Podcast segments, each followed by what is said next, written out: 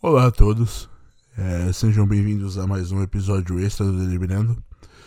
O episódio que talvez seja mais difícil para mim gravar enquanto ser humano.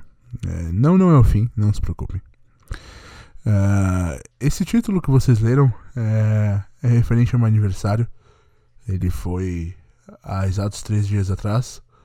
Mas eu tenho algumas coisas para falar sobre isso. É, algumas coisas que eu acho que eu deveria falar, algumas que eu talvez não devesse falar, mas eu vou falar assim, enfim. Esse é um episódio extra. Você não precisa ouvir se você não quiser, se você não se importar muito comigo. Uh, eu duvido que alguém que não se importe muito comigo ouça esse podcast, mas são coisas que eu acho que eu preciso falar, até pra pôr pra fora, porque eu acabei de ter uma conversa com alguns amigos e, enfim, é, é o tipo de coisa que você precisa deixar sair às vezes. Enfim, uh, no último dia 18 foi meu aniversário. Eu tinha programado uma comemoração para ele, uma coisa simples. Uh, eu nunca liguei para aniversários. Uh, para quem não sabe, a minha mãe é de. Uh, ela adotou a região de Testemunha de Jeová como para a vida dela. Então, desde os meus 5, 6 anos, eu não tenho aniversários. E fez falta, tipo, já fez muita falta, muito mais do que faz hoje quando eu era moleque e, e via as pessoas programando aniversários as pessoas planejando, decidindo quem iam convidar, quem elas iam dar o primeiro pedaço de bolo, enfim, eu nunca tive isso. Eu lembro até hoje que com seis anos, que foi o último aniversário que ela me deu, eu.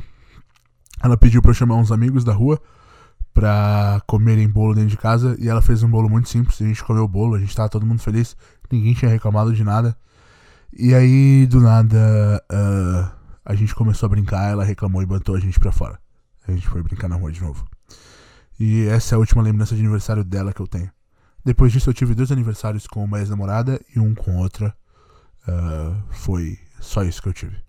E eu tinha programado uma comemoração para esse ano que envolveria basicamente eu descansar e, enfim, curtir. Não foi tanto, tanto isso que aconteceu. Eu não vou entrar tanto em pormenores porque acho que não cabe aqui, mas resumindo para vocês, eu passei o meu aniversário, que foi a quarta-feira, comendo pizza praticamente fria e bebendo Coca-Cola. E foi isso. Mas eu tô aqui para falar algumas coisas que eu acho que talvez adicionem na vida das pessoas. Enfim, eu acabei de me encontrar com alguns dos meus melhores amigos. Provavelmente os melhores, mas eu não quero tirar ninguém dessa lista aí. Sei lá. Eu tô sempre aberto a fazer novas amizades, mas esses moleques são incríveis. E eu tava pensando aqui agora no porquê a nossa amizade é tão incrível. O que faz eu me dar tão bem com eles e eles se darem tão bem comigo. E eu cheguei a uma conclusão muito triste, que é o mundo sempre vai ser capacitista com você quando você é deficiente, quando você é cego. Né? Deficiente o caralho, é cego. Porque no meu caso eu sou cego, né? Se eu tivesse outra coisa, enfim. Uh, então esses meninos, como eu conheço eles desde criança, eles sabem da minha capacidade, eles sabem do que eu sei. E eles jamais uh, me ofereceriam algo que eu não preciso ou se interporiam em uma situação que não é necessário. Uh, um deles que estava aqui, o Anderson, eu conheço desde os 5 anos de idade. E ele já me viu sair com, na porrada com três moleques e derrubar os três, sabe? É, eu lembro que tinha até uma brincadeira que os meninos faziam aqui na rua, que eles diziam que eu, se deixasse eu derrubar, eu matava. E, enfim, eu era tipo um. Era meu apelido durante um tempo Rottweiler. Depois foi Kiko, porque eu comprava mortadela. Enfim, é, bom. Acho que não cabe entrar nisso agora. Uh, com meus sete anos eu brincava de lutinha com um menino que tinha o dobro da minha idade, praticamente, chamado Marcos. Eu nunca mais falei com ele depois que ele se mudou, mas era muito engraçado porque a gente brincava de lutinha e eu sempre ganhava, porque por mais que eu tivesse sete anos, eu tinha quase o mesmo peso dele eu era tão forte quanto ele. Era, era engraçado isso. E eu tava lembrando que, tipo, esses meninos, eles jamais, enfim, uh, se opuseram na situação de, tipo, me, me ajudar numa coisa que eu não pedi ou me fornecer um suporte que eu nunca necessitei. E no dia do, no dia do meu aniversário isso aconteceu. Uh, eu tive que me exaltar com uma pessoa porque ela simplesmente tentou pegar uma coisa da minha mão para levar por mim. E isso é particularmente terrível. Eu até expliquei na hora por que eu gritei pedir desculpas depois, mas enfim. Não, não é o tipo de coisa que dá para se consertar porque a vida inteira você é acostumado a ouvir que pessoas são dependentes de outras pessoas. E por mais que você acredite nisso, quando você é uma pessoa cega, quando você é uma pessoa com qualquer outra deficiência, imagino. Uh, conquistar o seu espaço próprio significa que você conquistou o básico do que as pessoas têm. Então, é, tudo vira motivo das pessoas se orgulharem de você. Se você é capaz de fazer comida, uau! Você é um cego que cozinha, porra, parabéns. Se você é capaz de lavar a casa e deixar ela limpa, uau, você é um cego que faz a limpeza básica da casa, parabéns. Tudo vira mérito e de, tudo deixa de ser demérito. E ao mesmo tempo você está sempre se cobrando mais para que você seja mais aceito, para que você seja mais incluído, para que em algum momento venha a tal aceitação que as outras pessoas têm, que fica um degrau além do que você tem. E raramente você consegue. No máximo você vira uma história bonita de superação que é usada por alguém para exemplificar alguma coisa sobre o porquê eles não deveriam reclamar da vida porque nós não estamos reclamando. E isso é extremamente ofensivo. E eu decidi nesse dia que não ia acontecer mais comigo, que ninguém mais ia fazer nada por mim sem que eu pedisse, que ninguém ia mais uh, se entrepor às minhas vontades, porque a vida inteira fizeram isso por mim. A vida inteira. Quando eu ocupei cargo de gerente de TI, olha só, eu já fui gerente. O diretor da empresa onde eu trabalhava dizia que eu nunca ia chegar a um cargo maior do que aquele, porque aquele era um cargo. Uh, era o cargo máximo que eu poderia ter dentro da empresa. Ele até disse que eu poderia ganhar mais e que eu provavelmente ganharia mais, mas que eu não ia ocupar um cargo maior porque eu não tinha como lidar com as coisas que o cargo maior imporia. No caso, assinar papéis e, enfim, gerir pessoas. Eu saí da empresa logo em seguida por questões de crunch. Eu tinha problemas com o trabalho, eles eram extremamente abusivos e perversamente não ligavam para isso, mas quando eu me demiti, eu coloquei na minha cabeça que eu ia trabalhar por conta própria, dali pra frente. E é o que eu tenho feito. E eu posso dizer que eu tenho feito isso com algum sucesso. Eu consigo me manter, eu consigo me dar meus luxos, eu consigo dar luxos para pessoas que eu gosto, eu consigo ajudar as pessoas, eu consigo, enfim, ter uma vida razoável enquanto ser humano. E mesmo assim, eu ainda não sou respeitado pelas pessoas que não me conhecem ou que não são do meu ciclo próximo. As únicas pessoas que me respeitam hoje em dia uh, como eu sou, como eu gostaria de ser respeitado, são essas pessoas que andaram comigo de bicicleta desde criança. São as pessoas, essas pessoas com quem eu já saí na porrada, na mão. Porque amigo faz isso. Tipo, amigo, quando você é criança, você sai na porrada por nada e depois você pede desculpa, enfim. Esse amigo que eu disse que eu conheço desde os 5 anos, ele sempre soube que pra, enfim, me bater ele teria que ser mais rápido que eu. E um dia a gente brigou por qualquer coisa, ele tava num ponto mais alto, ele simplesmente pulou em mim e tentou me dar uma voadora. Só que eu era muito forte, eu segurei o pé dele, eu derrubei ele no chão e eu bati muito nele. E aí o vizinho até separou a gente com um jato d'água. Enfim, porque eh, eu, eu, era muito descompensado, eu descontava minhas frustrações nas brigas, com as, nas brigas com outras crianças e enfim. Mas esse não é o ponto. Ele sabia o que ele tinha que fazer para me bater, ele tentou, não deu certo. E ele sempre me respeitou. Ele sempre me respeitou. Mesmo quando brigou comigo depois disso, ele sempre me respeitou. A gente se respeitou enquanto adolescente, a gente se respeitou enquanto adulto. É, não houve uma vez que ele tenha oferecido ajuda para mim que as pessoas. Uh, que eu não tenha pedido. E mais do que isso, quando as pessoas. Quando ele tá comigo, quando as pessoas me oferecem algo, alguma ajuda que eu não preciso, alguma coisa, ele mesmo explica para as pessoas que eu não preciso daquela ajuda. Que eu. Ele conta qualquer feito que eu já tenha feito na vida e as pessoas entendem. E esses são os únicos amigos que eu tenho que sabem disso. Esses são os únicos amigos próximos de mim que entendem isso. E foram eles que entenderam a dor que eu senti quando eu precisei me exaltar com alguém, longe da minha casa. Um dia depois do meu aniversário, eu tava num posto de gasolina, porque eu precisava voltar para casa e eu ia pegar uma carona, e o rapaz da carona desmarcou e ele simplesmente sumiu. E eu simplesmente decidi que eu ia ficar naquele posto de gasolina até ir embora. Eu ia pegar um avião, ia fazer o que fosse necessário. Apareceu uma outra carona para 6 horas e eu fiquei dentro daquele posto 6 horas. E de 30 em 30 minutos vinha algum garçom, alguém da, do restaurante me oferecer alguma coisa, uh, perguntar se eu tava bem, até uma moça oferecer a casa dela para eu dormir, porque para ela eu era morador de rua, eu tava com a minha mala, enfim. Mesmo que eu tivesse com uma camiseta de mais de 200 reais no corpo. É... Por que, que eu tô falando isso pra vocês? É muito difícil você entender que o mundo talvez nunca seja para você que as coisas que outras pessoas têm talvez nunca sejam para você. E é o que eu entendi hoje, é o que eu entendi agora há pouco. Eu vivi a vida toda buscando pelas coisas que as outras pessoas têm. É, buscando pelo respeito que elas têm, buscando pela admiração que elas têm, buscando pelo reconhecimento que elas têm. E eu nunca tive isso. O máximo que eu tive foi o reconhecimento de quase ter as coisas que elas têm, de quase ser o que elas são, de quase, enfim, pertencer ao grupo delas. Eu sou um quase, mas tem aquela coisa que me diferencia, que eu sou cego.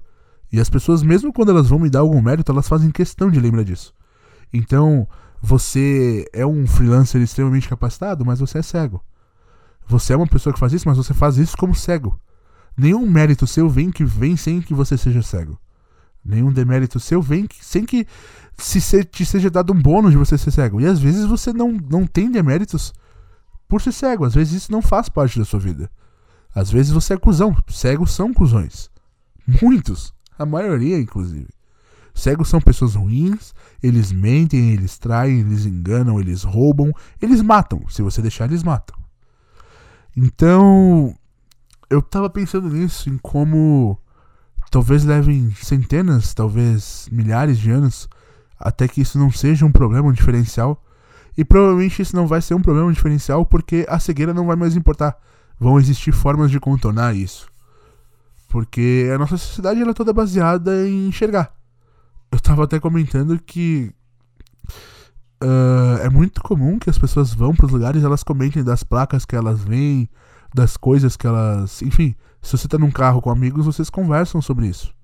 E pessoas cegas não fazem isso. Elas não veem o que tá passando na rua. Elas não sabem se a gente tá na frente de um McDonald's ou de um, sei lá, atacadão de frutas.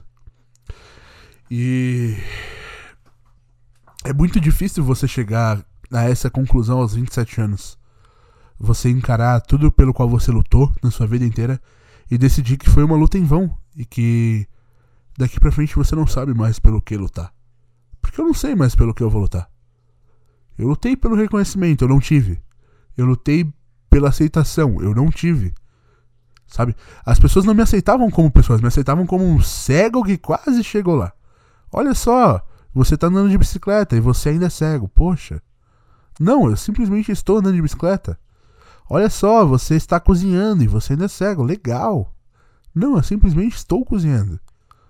Não se faz nenhuma notação sobre uma pessoa que não é cega ou sobre nenhuma pessoa que tenha uma deficiência não visível. Não se faz. Simplesmente não se faz. E. Bom, cato eu. Eu passei meu aniversário sozinho. Algumas pessoas lembraram do meu aniversário. Eu, antigamente, eu tinha muito preconceito com as pessoas, principalmente que mandavam felicitações no Facebook e no Twitter, porque eu me sentia atraído por essas pessoas, porque eu sempre soube o aniversário de qualquer pessoa que importasse minimamente para mim a data, eu sempre soube de cabeça. E essas pessoas elas mandavam no público, que é basicamente elas clicaram na notificação e mandaram da forma mais rápida que elas puderam. Mas esse ano eu sou grato a qualquer pessoa que me deu parabéns, porque eu sei que tirar um tempo da sua vida para dedicar para outra pessoa, para fazer o bem para outra pessoa é um, um ato incrível. E eu agradeci cada uma individualmente. Eu espero que a altura, eu espero que se você ouviu isso se você me deu felicitações, eu Espero que eu tenha deixado bem grato para bem claro para você o quão grato eu fui, porque é isso, velho. Eu tô, eu tô ficando velho, meu tempo já foi, tá ligado? Eu não sou mais um jovem, eu não sou mais a pessoa do futuro promissor. Eu sou a pessoa que lutou a vida toda pelo caminho errado. Eu escolhi as armas, as armas erradas, eu escolhi as lutas erradas, eu escolhi os caminhos errados e a vida só me puniu. Eu apanhei, apanhei, apanhei. Por mais que você possa falar que eu consegui algum êxito na vida, é muito pouco perto do quanto eu podia ter tido. Perto do quanto eu já tive. E eu apanhei. Eu apanhei, eu apanhei, eu apanhei. E aí você olha pra frente. Porra, a gente tá no meio de uma pandemia. Pode ser que ela tenha controle, pode ser que não. Pode ser que você chegue à conclusão que daqui pra frente nossa vida vai ser de máscara para sempre, medindo a temperatura nos lugares e as pessoas te dando álcool gel a cada 10 metros que você anda. Pode ser que seja assim agora. E aí, como é que eu vou planejar minha vida se eu não sei? Antes era muito fácil você planejar sua vida. Você sabia onde você podia estar e onde você não podia, o que você podia fazer e o que você não podia. Agora não se tem mais nem isso, sabe? E eu sempre tive sonhos muito bobos. Eu, eu falo para as pessoas até. Quem me vê com os meus gatos no colo, uh, no meio da rua, brincando com eles e, enfim, fazendo palhaçada, vê que eu sou uma pessoa extremamente simples. Esses dias eu tive a oportunidade de estar com crianças e elas jogavam bexigas na minha direção, simplesmente rebatia na direção delas. Caralho, como eu me senti feliz naquele momento. Como eu me senti pleno, tá ligado? Como coisas nenhumas de adulto me fizeram sentir na vida. Nem o uísque mais caro que eu já bebi, nem o perfume mais foda que eu já comprei, nem a coisa mais cara que eu pude me dar de presente me fez sentir como eu me senti naquele momento rebatendo bexiga de criança. E aí eu penso, tipo, ah, beleza, isso é legal. Mas eu não teria um filho no mundo desse, nesse mundo atual. Não tem como, velho. A gente tá num mundo em que há menos de um dia um cara foi espancado no supermercado e morreu. Um cara foi fazer compras, simplesmente foi ser feliz, fazer as compras dele para passar o fim de semana, para qualquer coisa que ele tenha. Ele tinha sonhos, ele tinha desejos, ele tinha vontades imediatas e ele morreu. Ele não voltou para casa. Eu peço desculpas para você se sai algum barulho no fundo, meu gato tá literalmente arranhando uma caixa de compras aqui, enfim. Uh, sei lá, eu queria conversar com vocês isso. Eu queria que alguém soubesse o que eu tô sentindo ou o que eu tô passando, porque eu conversei com esses meus amigos e eles entendem. E eu, o mais triste é que eu sei que eles entendem. Mas para mim talvez não seja suficiente. Eu preciso que alguém mais entenda. Porque eles, eu sei que eles estavam lá, sabe? Quando a gente ia empina pipa e as pessoas viam, enfim, outras pessoas pulando o muro, e eu, eles viam eu pulando o muro mais rápido que elas e pegando pipa do outro lado, eles não aplaudiam, eles não diziam, uau, você é cego. Eles diziam, ê, legal, vamos empinar esse pipa aí. Demorou. Porque eles eram esses amigos. Uh, eles aprenderam que eu era cego quando não importava, sabe? Quando, enfim, é uma criança, não importa. Alguns amigos meus sabem ler braille até hoje. E eu acho isso foda pra caralho. Com todo respeito. Eles não tinham que aprender braille. Nunca foi necessário para nossa comunicação. Eu falo. Eu tenho o dom da fala, eu consigo falar. E mesmo assim eles se importaram o suficiente para aprender braille, para me ajudar. Não só para me ajudar, para fazer parte da minha vida, porque eles achavam legal. Eles viam os pontinhos e entendiam como funcionava.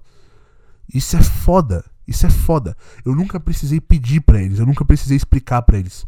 Eles chegaram em mim, perguntaram como funcionava, eu expliquei o pouco que eu sabia. E a gente, principal, principalmente esse amigo meu mais velho, que eu sou amigo dele desde os 4 anos, ele aprendeu praticamente junto comigo. E quando eu dominei o Braille, ele também já dominava. Isso é foda, velho. Isso é incrivelmente foda. É uma amizade da qual eu simplesmente não posso abrir mão. Tá ligado? Não porque, ah, qualquer coisa, mas é, é outro nível de, enfim, de dedicação. É uma vida. E agora eu tô com 27 anos, eu faço cada vez menos amigos novos, eu consigo me explicar para cada vez menos pessoas, cada vez menos pessoas me entendem, cada vez menos pessoas querem fazer parte do, de qualquer coisa que eu faça. E tudo se torna mais plástico, mais. mais distante até. É foda. Você para pra pensar e aí você pensa, tá, parabéns pra você, legal. Por quê? O que, que eu fiz de nota no último ano, digno de, de qualquer valia? Muitas felicidades. Não tem. E muitos anos de vida. Por quê? Por que eu viveria muitos anos de vida nessa vida? Tá ligado? O que que te faz seguir em frente? Você tem um sonho. Você tem um desejo, você tem alguma coisa que você quer realizar na vida, que você quer deixar. Eu tenho algumas coisas que eu queria deixar na vida, que eu queria fazer, que eu queria entregar. Eu nunca vou conseguir entregar elas, porque eu sou quem eu sou. E o simples fato de eu ser quem eu sou me impede de fazer essas coisas. Porque as pessoas nunca vão ver o que eu fiz como realmente o que eu fiz. Elas vão ver como feitas de uma pessoa cega. Toda vez que alguém fala de Beethoven, eles falam: ah, não, Beethoven era surdo. E Beethoven não era completamente surdo. Isso é uma mentira. Ele ouviu durante muito tempo da vida dele, ele aprendeu a tocar, e depois que ele aprendeu a tocar, ele perdeu a, a audição. Isso é o que é Beethoven. Mas ele vai ser para sempre lembrado como surdo que tocava. Foda, né? Sim, quando você precisa de um exemplo de superação para justificar o seu dia ruim. Quando você precisa de alguma motivação. Porque, ah, se até Beethoven tocava e compunha, por que, que eu não posso? Porque eu sou melhor que Beethoven, claro. Se Beethoven conseguiu, eu consigo. Cara, Beethoven foi um dos maiores compositores que esse mundo já teve. Um dos mais absurdos. Tanto em, em obra que ele deixou, em coisas que ele fez, como simplesmente feitos. Mas você fala, vai lá e fala, não, porque se Beethoven conseguiu, eu consigo também. Óbvio. Beethoven é um exemplo muito claro de superação. Foda-se, velho. Foda-se. Você não é Beethoven e mesmo se você estudar muito, você não vai ser Beethoven. Beethoven era foda. Era foda. Eu não sou Beethoven. Eu tenho ouvido absoluto e eu não sou um quinquagésimo do que Beethoven foi. E nunca ser. Eu não falo isso, ah, Beethoven era surdo. Foda-se pra mim, tá ligado? Beethoven era surdo. Ele compunha pra caralho. Ele compunha antes de surdo, compunha depois de surdo. E é foda. Quando você ouve a história do Luiz Braille, que é o cara que inventou a linguagem Braille, que é uma forma de escrever a linguagem normal, cara, o moleque ficou cego brincando com uma brincadeira de furar com um produto de furar couro na garagem do pai dele, e ele usou essa mesma coisa para inventar uma linguagem que ia ajudar ele a ler, escrever e estudar. Agora imagina você ficando cego há 200 anos atrás, numa época em que pessoas deficientes eram descartadas de imediato. Existiam literalmente poços onde você jogava o seu deficiente e ia se abster desse problema. Existiam lugares onde você internava essas pessoas, normalmente igrejas, ou enfim, essas pessoas eram condenadas a isso. Se você era deficiente, você não ia casar, você não ia pra guerra, você não ia ter glória nenhuma. E 200 anos depois disso, você não tem glória nenhuma. Talvez você não case, porque as pessoas do mundo não vão te aceitar como você é. Talvez você não viva nada. É foda lidar com isso, é foda. Porque ao mesmo tempo que ser deficiente é parte de quem eu sou, ser deficiente é só o mínimo do que eu sou. É como dizer que eu tenho cabelo castanho. Sim, eu tenho cabelo castanho, daí? Enfim, é. Eu pensei em tudo isso sobre meu aniversário, eu pensei até em mais coisas, eu ainda vou pensar em muitas coisas. Mas eu sei que poucas pessoas ouvem esse podcast, mas acho que eu consigo chegar até um pouco próximo do coração de vocês. E se eu consigo, é, sei lá, eu quero dizer para vocês que tentem reconhecer mais e melhor os esforços das pessoas que estão ao redor de vocês. Tentem entender a força delas, tentem entender as fraquezas delas e nunca merecer ou desmerecer alguém tanto por suas forças quanto por suas fraquezas. Uma pessoa não é definida por uma coisa ou por outra. Ela é o que ela é. Ela faz o que ela é capaz de fazer. E isso independe dela. Isso vai além dela. E é isso que é importante a gente entender. Tá bom? Uh, enfim. No mais, acho que foi. eu devo tranquilizar vocês. Foi. Foi até legal ficar uns dias longe da internet. Foi muito bom poder descansar alguns dias do meu trabalho desgraçado. Foi foi extremamente legal agora eu poder me encontrar com meus amigos. E sim, eu fiz isso numa pandemia. Eu quero que você vá tomar no seu cu se você tá me julgando por isso. Eu quero que você vá tomar no seu cu. Porque eu passei oito, nove meses longe dessas pessoas, me esforçando ao máximo para todo mundo tá indo aí em showzinho, em barzinho, em baladinha. Então, sim, eu chamei essas pessoas aqui porque eu precisava delas aqui. Eu precisava ter esse contato. E foi do caralho. Eu vou fazer as regras agora de isolamento de novo, porque é necessário. E eu espero que você também esteja fazendo o máximo possível. Saia o mínimo possível e, enfim. No mais é isso. Eu agradeço você por ouvir esse episódio extra. Ele, eu espero que tenha adicionado alguma coisa na sua vida. E se não adicionou, enfim, eu sinto muito. Eu agradeço mais uma vez por tudo e. Bom, se tiver qualquer coisa para comentar, o e-mail é podcast arroba jonasmarques.com repetindo podcast arroba jonasmarques.com Obrigado mais uma vez e até a semana que vem, onde deve haver um episódio novo, tá bom? Ótimo dia para você, ótima noite, seja muito feliz. Com os seus ou sozinho.